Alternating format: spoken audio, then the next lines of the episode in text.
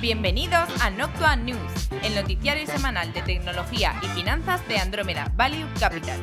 En media hora comentaremos las noticias más relevantes de estos sectores. ¡Comenzamos!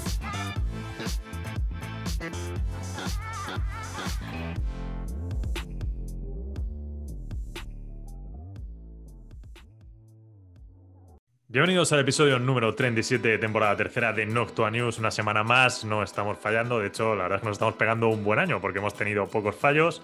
Aunque prontito llegaremos ya a la temporada de descanso y, como siempre, cogeremos vacaciones en verano, que todavía no hemos decidido cuándo pararemos esta temporada, pero bueno, será ahora en julio, evidentemente, así que pues ya lo iremos diciendo. Bueno, sin más dilación, vamos a presentar, como siempre, a Juan de Dios y Antonio de la Fuente. ¿Cómo estáis, chicos? Hello, my friends. Muy bien. Muy Hello, bien. vosotros? O buenas tardes o buenas noches. toque, perfecto. Y nada, bueno, está en el programa de hoy tenemos bastante, bastante contenido. Juan, de, no sé si quieres hacer un briefing o nos metemos en faena. Yo creo que nos metemos de lleno porque son pequeñas noticias, no hay ningún tema. Bueno, eh, sí que es verdad que Antonio habla un poco de Renault y sus planes del coche eléctrico. Eh, que están muy bien, así como temas que se trata un poco más en profundidad. Pero el resto son noticias interesantes que han salido bastantes esta semana, así que vamos a tratarlas todas ellas sin más dilación. Media.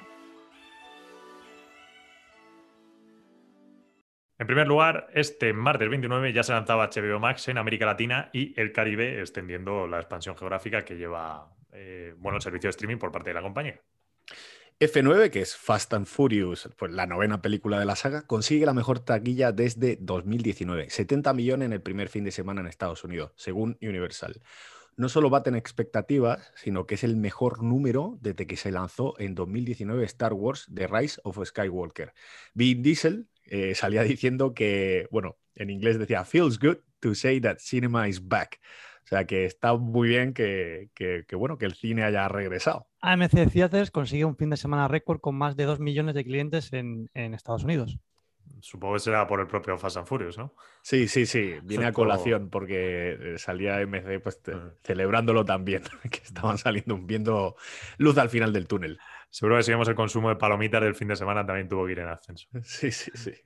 Bueno, por otro lado, casi la mitad de los suscriptores de Netflix escogerían una opción con anuncios más baratas si se le diera la opción.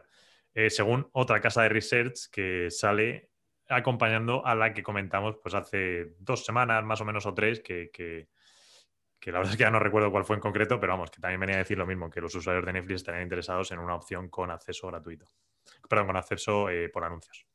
Los nuevos clientes de Amazon Music Unlimited en Estados Unidos y Canadá obtendrán acceso gratuito a seis meses de Disney Plus. Stacks parece dispuesto a hacer la disrupción del mundo de la publicación de libros. Ha contado a Zaco Meli para sacar un libro en su que está llamado We Are All Musicians Now, y bueno, ya nos contarán si alguien lo, lee. ¿Qué significa? Todos somos músicos ahora. Y, bueno, Substack es, es, un newsletter que, bueno, pues Twitter ha sacado Rebue. Eh, eh, la semana pasada anunciamos que Facebook había sacado, eh, ¿cómo se llama? Bulletin. No, creo que la semana pasada, no, creo que es esta. Creo que ah, es esta. Es esta, sí, vale. me, he adelantado. Lo siento. al futuro. pero bueno, el tema, el tema de esto es que han contratado a este tipo para, hacer un libro y lo, y lo van a... Un poco la idea es lanzarlo como por capítulos. Es decir, antes también, hace años en, los diarios se sacaban también, eh, digamos, artículos más extensos que eran, no eran libros, pero sí tenían una longitud tal, y lo hacían también como por entregas en, los diarios. Entonces es un poco esa idea, que, que bueno, que viene un poco quitar un poco de cuota o pretenden quitar un poco de cuota al mundo del libro. Este hombre que ha firmado con ellos estaba contentísimo porque además decía que iba a ganar más dinero. O sea que fijaos. Bueno, es bastante interesante este movimiento. Es interesante, interesante. No sé cómo saldrá, pero bueno. Hola, aprovecho este minuto para agradecer a Andrómeda Value Capital, el fondo de inversión líder en tecnología, el hacer posible este podcast. Andrómeda Value Capital es un fondo de inversión que cuenta con la máxima valoración Morningstar, ha sido reconocido en medios de prestigio, invierte mayoritariamente en empresas tecnológicas en Estados Unidos, no tiene compromiso de permanencia y el importe mínimo para contratar es simbólico, de 10 euros. Si estás pensando en invertir a largo plazo, contacta con Andrómeda Value Capital por email en info@andromedavaluecapital.com. Andrómeda Value Capital, análisis de datos para la inversión inteligente. Bueno, eh, moviéndonos al mercado español, televisión española obligaría, bueno, no exactamente televisión española, porque esto es por medio del gobierno, pero evidentemente el que sale beneficiado es televisión española, digamos que obligaría a las plataformas digitales a financiarla con el 1,5% de sus ingresos en España. Financiación que, bueno, pues es de esperar más que probable que las plataformas de streaming eh, la acaben derivando al usuario final. Y Spotify estaría considerando entrar en el mercado de venta de eventos musicales. Bueno, hay en estrenos de streaming esta semana, no más relevante sería por parte de Amazon Prime, que presenta The Tomorrow War, película de, ¿cómo se llama este? Chris, Chris Pratt, que es el que hace de Guardián de la Galaxia, protagonista. Y bueno, pues ahí está la película de acción. Eh, en fin, sin más. A ver, estoy mirando la nota en Fila Affinity y le ponen un 6. Uf. O sea que Este va a vaya- estar en el límite. El perfil este graciosete que siempre utilizan las películas. o- Sí. Bueno, en Jurassic World también está él. Sí, sí, sí. Affinity ya con un 6 está, se puede ver, ¿eh? se deja ver. ¿Ah, sí? Hombre, depende cómo tengas el paladar, ¿eh? Porque yo se pasa con un 6. Yo no y de hacer sangre, que- pero sí Venga. que veremos en Film Affinity la de la batalla esta de los zombies, a ver qué, qué nota le ponen y ya Esa sabemos. tenía un- eh, escucha, esa tenía un 6 con algo, creo, ¿eh? Ah, no, Madre mía. no te creo. Sí, sí, la gente regala las notas. Bueno, en fin, eso por Regala, la parte- regala lo aprobado. Pues no un chiste, se puede hacer un chiste fácil, pero bueno. Que vamos a gaming. Gaming. El juego más vendido de la semana ha sido Mario Golf. Bueno, en la parte de Lightning Round vamos a empezar con Sony, que ha tenido bastante movimiento esta semana. En primer lugar, compra Housemark, que es el desarrollador del reciente éxito de Returnal. Eh, que bueno, la verdad es que Returnal les ha funcionado muy bien y, pues Sony, vamos, también ha funcionado que ha decidido comprar el estudio. O sea, de hecho hacía tiempo que no compraba nada, porque lo último que compró fue, pues hace un par de años y, y ¿qué fue? Ya no me acuerdo. Insomnia Games creo que fue lo último que compró. Y además Sony compra también la compañía holandesa Nixes Software, que es de, bueno, ojo, esto estábamos comentando antes sobre su incursión o posible incursión en el PC. Creo que la explicación más a día de hoy más eh, correcta o más lineal, bueno, no sé si correcta, pues veremos cómo deriva el futuro, pero más lineal por, los movimientos que está haciendo, es que ciertas IPs de Sony ya sabemos que le están haciendo el port a PC. Entonces, Nixes Software es precisamente una compañía holandesa que se dedica a hacer ports a PC, es decir, portabilidades. Eh, así que bueno, huele que van por ahí los tiros, que, la apuesta en PC va a ser más fuerte y que por eso necesitan una compañía ya interna que se dedique a hacer portabilidades. Y Take-Two adquiere la empresa de servicios de animación facial eh, llamada Di- Dynamics. Eh, tiene, esta, esta empresa se caracteriza por tener un conjunto de herramientas y, tecnologías patentadas de, captura de movimiento, análisis facial y procesamiento de 3D, eh, que incorpora o que integra la parte de combinación de gráficos con la parte de Machine Learning.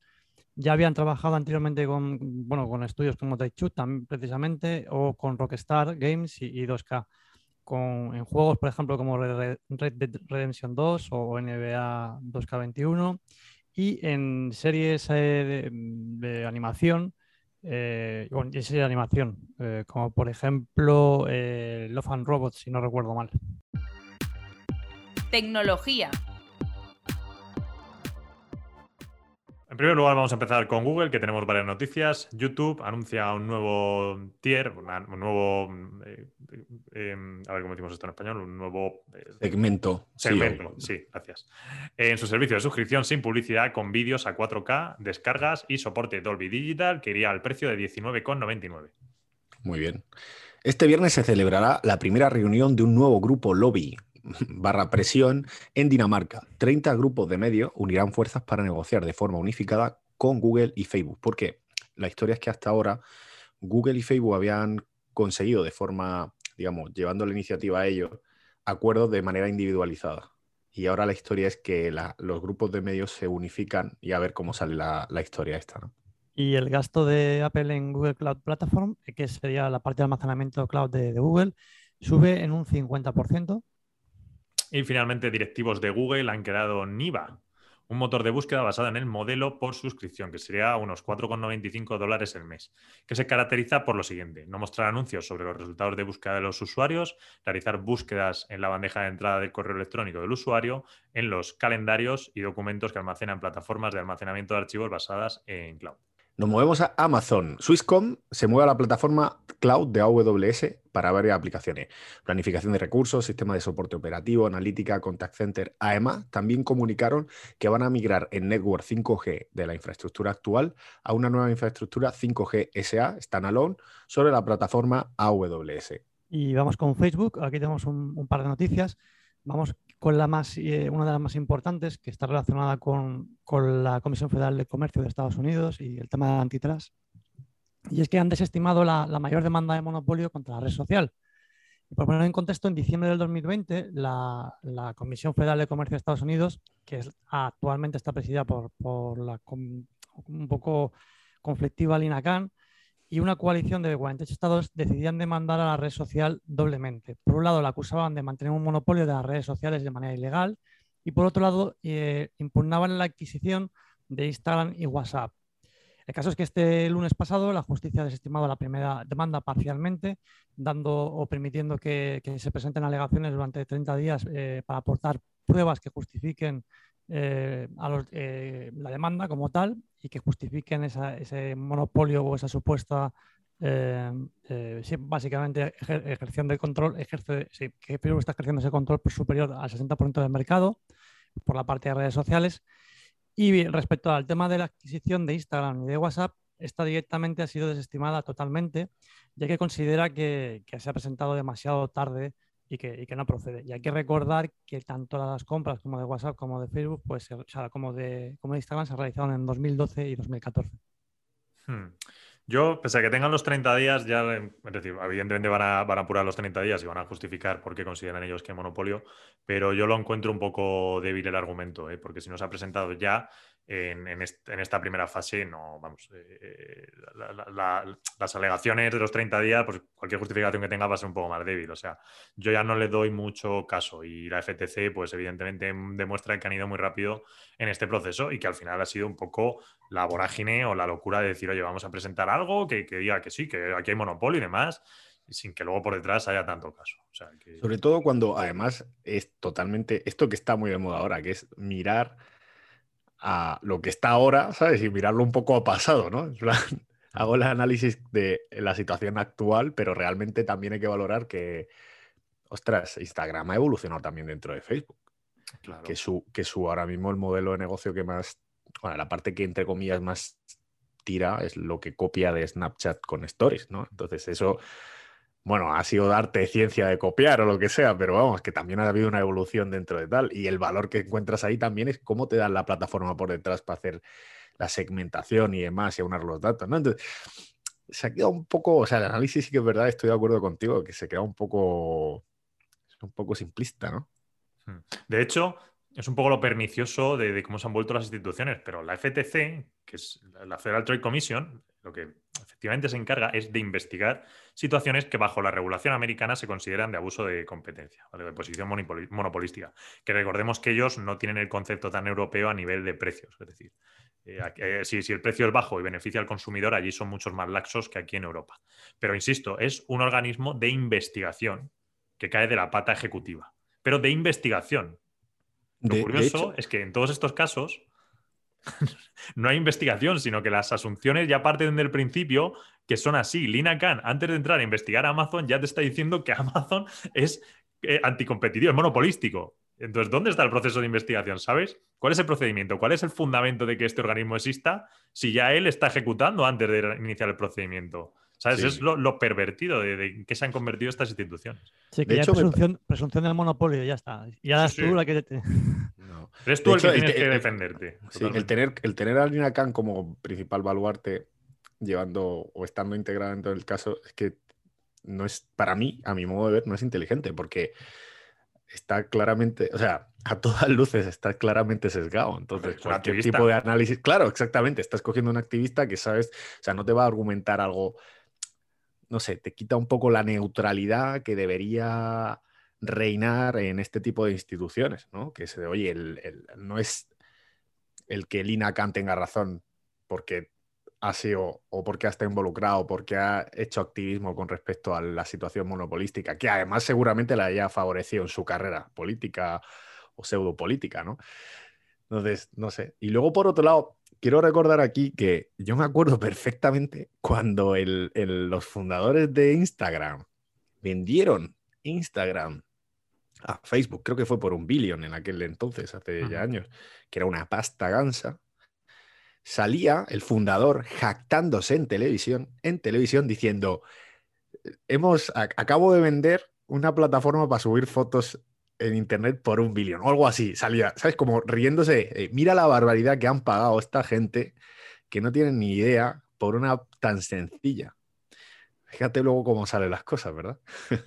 y en aquel momento salía en televisión diciendo, he vendido esto por una cantidad de dinero que ni me la creo yo, ¿sabes?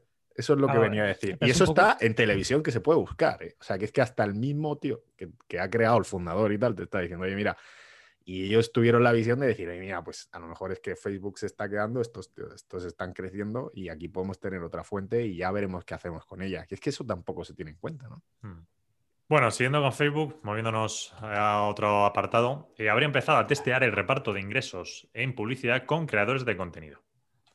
Y aunque lo anunciaba antes, pero lo vuelvo a comentar, que Facebook anuncia Bulletin, que es el competidor de boletín de noticias, bueno, de newsletter de Substack. El servicio permite, ahora ya, pues entrando más en, profundidad, permite a los escritores publicar boletines informativos gratuitos y de pago, que se pueden publicar en la web enviar a las bandejas de entrada de los suscriptores y compartir en Facebook. Pues suelen ser las funcionalidades que vienen añadidas con, pues en Substack y creo que en Rewe también las estaban, las estaban mejorando.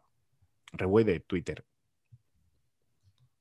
Y precisamente mm, cerrando ya el tema, bueno, eh, cerrando ya, saliendo de la parte de Facebook, pero continuando con la parte de la Comisión Federal de Comercio, eh, como parece que no se sabe si muy bien si por, casualidad, nosotros diríamos la casualidad, pero acaba de derogar la, declaración de 2015, que es eh, la que se basa, la que utilizaba para regular qué podía, sobre qué podía hacer y qué no podía hacer la, la FTC. O sea, la, Comisión Federal de Comercio en materia de competencia y de prácticas anticompetitivas, teniendo eh, que aprobarse eh, por parte de la Comisión en los próximos meses una nueva regulación. Es decir, eh, como cosa curiosa, sale esta, esta resolución relacionada con el tema de Facebook y a los pocos o a la semana prácticamente deroga la propia, la propia Comisión Federal, deroga la declaración o el marco jurídico que, se, regulaba su competencia en, esta materia. Y se queda ahora mismo un poco en tierra de nadie para, mm, con todo un terreno para poder redefinir sus, competencias. Eh, curioso, la casualidad. Sí, ya te digo ya que van a ir redefinidas las competencias. Que en vez de poder ejecutivo, cada vez sean ellos más poder judicial. ¿sabes? Perversión de las instituciones, tío. Pero bueno. Si esto pasa en Estados Unidos, claro, flipan el resto del mundo. Bueno, eh, moviéndonos a Twitter, está pensando en dar la opción de limitar los tweets a amigos cercanos. Etsy compra Elo7, competidor brasileño. Y Verizon se apoya en Red Hat para montar la Verizon Cloud Platform. Nos vamos a PayPal. Venmo dejará que las personas vendan productos por 1,9, por un porcentaje de 1,9, más un fee fijo de 10 céntimos. Es decir, lo mismo que si fuera un perfil de negocio. También cambia temas de privacidad y seguridad. Por ejemplo, listas de amigos privadas. Además, a partir del 2 de agosto, la Instant Transfer Fee, que es la transferencia instantánea que tienen ellos, pues subirá a un 1,5% por transferencia, con un mínimo de 0,225 dólares y un máximo de 15. Ahora mismo cobra un 1% con un máximo de 10. Y el jueves 24, Visa anunció la compra de Tink por 1,8 billón. Recordemos que no pudieron comprar Plane y bueno, Tink es una Open Banking Platform, algo parecido, ¿vale? Que permite a bancos fintech y startups desarrollar servicios financieros a través de APIs. Sí, es curioso esto, porque no le dejaron Plate y se fueron a otro más pequeño. Seguramente con la due diligence ya cogieron algo de información, entonces dijeron, bueno, si las dinámicas ya no las sabemos. Buy Now, Pay Later. El 75% de los usuarios en Estados Unidos pertenece a la generación Z o millennials. Buy Now Pay Later es compra ahora, paga luego. Lucid, conocida como Lucid Chart, levanta 500 millones eh, y está valorada en, 3 billones. Y Shopify introduce una nueva versión de su Shopify App y lanza la Theme Store. Además, lo más interesante es que en su App Store pues, bajaría las comisiones que cobra a desarrolladores que generen menos de un millón. Y bueno, se movería entre un fee del 0% al 20% esto iría evidentemente en clara confrontación con Apple y ese benchmark del millón, pues bueno, se revisará cada año eh, de hecho, posiblemente en ascenso, es decir, beneficiando a desarrolladores. Intel anuncia otro retraso en los chips. CPU Shafir Rapids, que empezaría su producción a principios de 2022, empezaría a estar disponible en el segundo cuarto del año. Y DataRobot habría recaudado 250 millones de dólares, con, alcanzando una valoración de, de 6 billones, de, de 6 mil millones. Eh, recordad que desde mayo tienen eh, al CEO, que, que fue el, el, el, joder, el directivo de, eh, financiero de Tableau, eh, Damon Fletcher. Y noticia curiosa, esta semana salía Charlie Munger diciendo que, bueno, le encantaba Zoom. Ya me parece. Esa la he metido yo, me parece. Salía diciendo que era increíble. Lo vi, lo vi. Qué curioso. Microsoft llegó a un acuerdo con OpenAI AI, perdón, eh, por el cual GitHub, de la cual Microsoft es propietaria, permitiría la sugerencia de código a desarrolladores cuando estime que les pueda ser útil. Y por fin la Unión Europea da el ok a AMD respecto a la, su compra de Silin. Y finalmente Trump lanza Get. Bueno, Get, esto es imposible de pronunciar, Get, y luego le mete una T y una R el 4 de julio.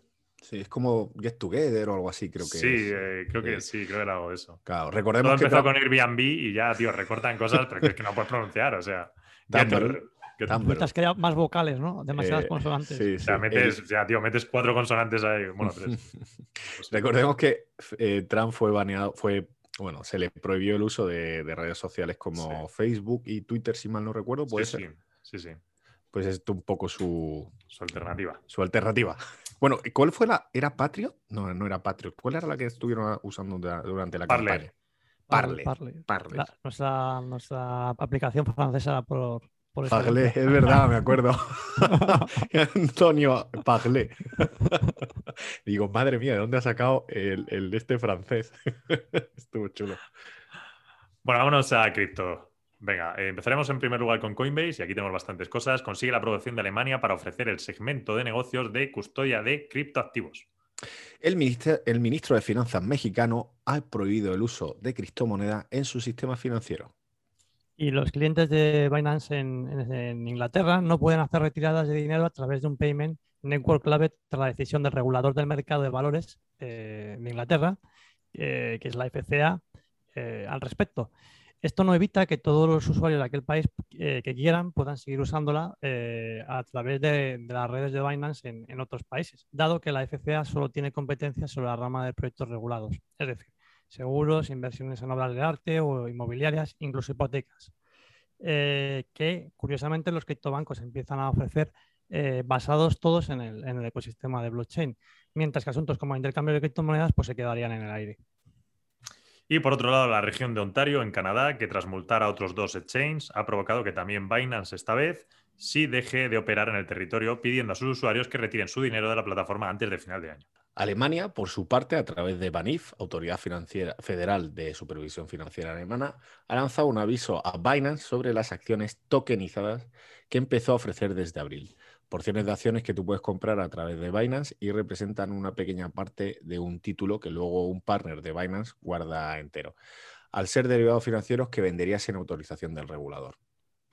Y por finalizar con, con Binance, recordar que en abril ha- ha fichado a, a Brian Brooks como CEO de su, de su empresa en Estados Unidos, que es un hombre que ya había pasado por Coinbase y que también trabajó en el equipo de Donald Trump como jefe de la Oficina de Control de la Moneda, que es el organismo encargado de vigilar los bancos nacionales en nombre del Departamento del Tesoro. Y con este movimiento, pues Binance estaría intentando demostrar eh, el interés eh, que tiene por, por el tema regulatorio, por, por el cumplimiento normativo y sobre todo cara a- al lavado de dinero, que, que un poco de alguna manera pesa sobre todos los criptoactivos. Aquí se ve un poco la ventaja competitiva que tiene Coinbase respecto a Binance en este aspecto. En el lado regulatorio, Sí, totalmente. No sale tanto, en- tanto en portada. Sí sale por, porque se queda tirada de vez en cuando. Menos quizá que esta gente. Pero eso le pasa a todo. Cuando habla, cuando habla, cuando habla Musk, Elon Musk. Bueno, cuando tu- tuitea, Cuando tuitea. Bueno, sí, bueno, o sea, me refería a eso. Sí. Hablar conmigo habla poco, la verdad. Movilidad. Vamos a empezar con Tesla. En primer lugar, KTL y Tesla firman un acuerdo por el que la primera suministraría baterías de ion litio a la segunda desde el 2022 hasta el 2025. Casi 300.000 Model 3 y Model eh, Y tendrían, bueno, tendrán que actualizar el asistente de conducción, no tienen que devolver los vehículos, ojo. Eh, y el tema es que por lo visto, pues los conductores podían activar la funcionalidad de conducción asistida de forma accidental, lo que provocaba una aceleración repentina y, claro, el, susto del conductor. Está, bien, el problemilla. Em, y ahora pasando. sí. sí. es un problemilla. Pequeño problema.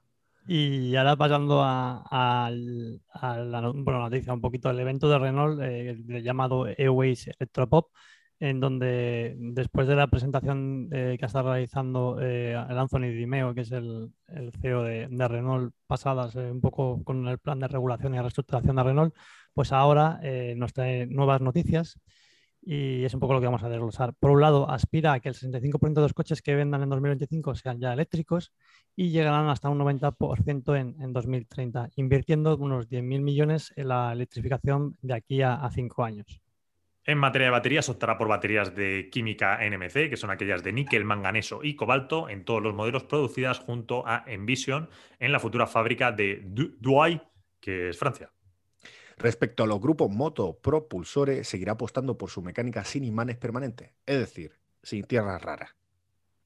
Y eh, la carencia de semiconductores ha retrasado ya la fabricación de unos 500.000 coches en todo el mundo, según un informe de la Asociación Europea de Proveedores de Automóviles. Eh, por dar algunos datos, un coche actual contiene 100 componentes electrónicos y entre 20 y 40 microcontroladores representa actualmente un 35% del coste del vehículo y eh, subiría hasta un 50% para uno eléctrico. Por otro lado, la automación abarca el 37% de la demanda de semiconductores en Europa y entre el 60 y el 70% de los chips de automoción proceden de China o Taiwán. Seguridad. Y en ciberseguridad esta semana tenemos una única noticia y es que Microsoft comentó el viernes pasado que un atacante había conseguido acceso a uno de sus agentes de Customer Service y que habían usado la información para lanzar ataques contra los clientes. Microsoft también comunicó que el ataque viene del mismo grupo que atacó a SolarWind y a la propia Microsoft anteriormente. Este grupo se llama Novelion y bueno, ya sabemos que está respaldado por ciertos estados.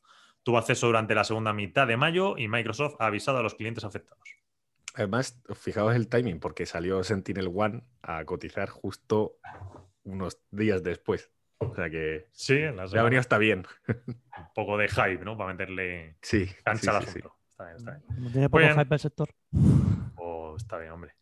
Eh, vale, pues nada, fenomenal. Ya habríamos acabado el capítulo 37. Y pues nada, oye, tenemos que decidir lo de las vacaciones. ¿Cuándo cerramos temporada? Porque creo que todavía, todavía un, podcast más o dos nos da, ¿no? No sé yo, ¿eh? no sé yo. Muy, muy lejos lo fía Sancho. A ver, depende de las noticias. Pero vamos, el siguiente está seguro. Ya decidiremos esta semana. Ya decidiremos, sí, sí. Eh, sí, sí, no. De hecho, podemos de sobra, vamos. Si el, tema es un poco ya ir cuadrando, porque nosotros las vacaciones no nos las tomamos todos a la vez, ya nos las vamos tomando eh, de manera intermitente para que esté siempre alguien pendiente. Entonces, claro, eh, se nos quedan los podcasts cojos porque fallamos, algunos. Entonces no, no es igual. Bueno, ya la decidiremos luego más adelante y lo veremos. Sí, pero bueno, nos vemos la semana que viene, nos vemos. La semana que viene seguro. Así que nada, disfrutemos, disfrutemos esta semana del 4 de julio y la semana que viene con más fuerzas. Así que hasta luego. Un fuerte abrazo a todos. Vale, chao.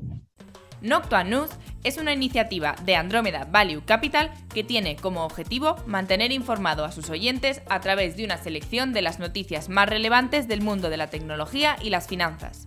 El contenido de este podcast es informativo, no debe tomarse como asesoramiento en inversiones o como recomendación de compra o venta de acciones o productos financieros y no está dirigida a inversores o potenciales inversores en Andromeda Value Capital.